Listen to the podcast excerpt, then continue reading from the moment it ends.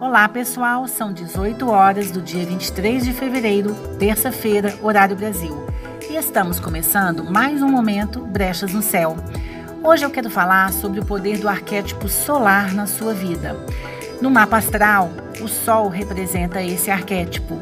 Quando você aprende a amar a si mesmo, por si próprio, a vontade das outras pessoas de te amar ou o amor que sentem ou não por você deixam de definir quem é você isso significa que você está livre. Essa é a consciência do arquétipo solar no seu mapa, porque ela traz clareza sobre o amor próprio. Quando você está colado ou próximo das qualidades representadas pelo Sol no seu mapa, você se sente vibrante, iluminado e se apropria do seu direito de brilhar. Longe dessas qualidades, você se desvitaliza e se torna uma pessoa menos interessante. Amar a si próprio não é um ato narcisista, Pode anotar. É um ato que molda o seu senso de originalidade, de autenticidade e, consequentemente, de autonomia.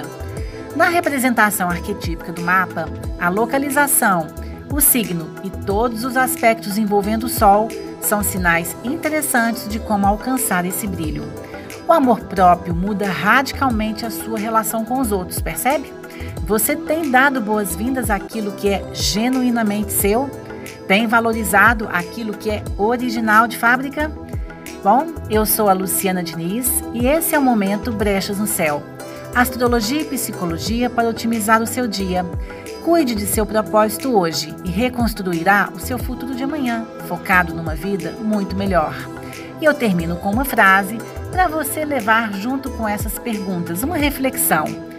Fique longe da perfeição, mas sempre perto da autenticidade. Gostaram? Eu adorei. Então nos encontramos amanhã às 12 horas, horário de Brasil. Uma ótima noite. Tchau, tchau.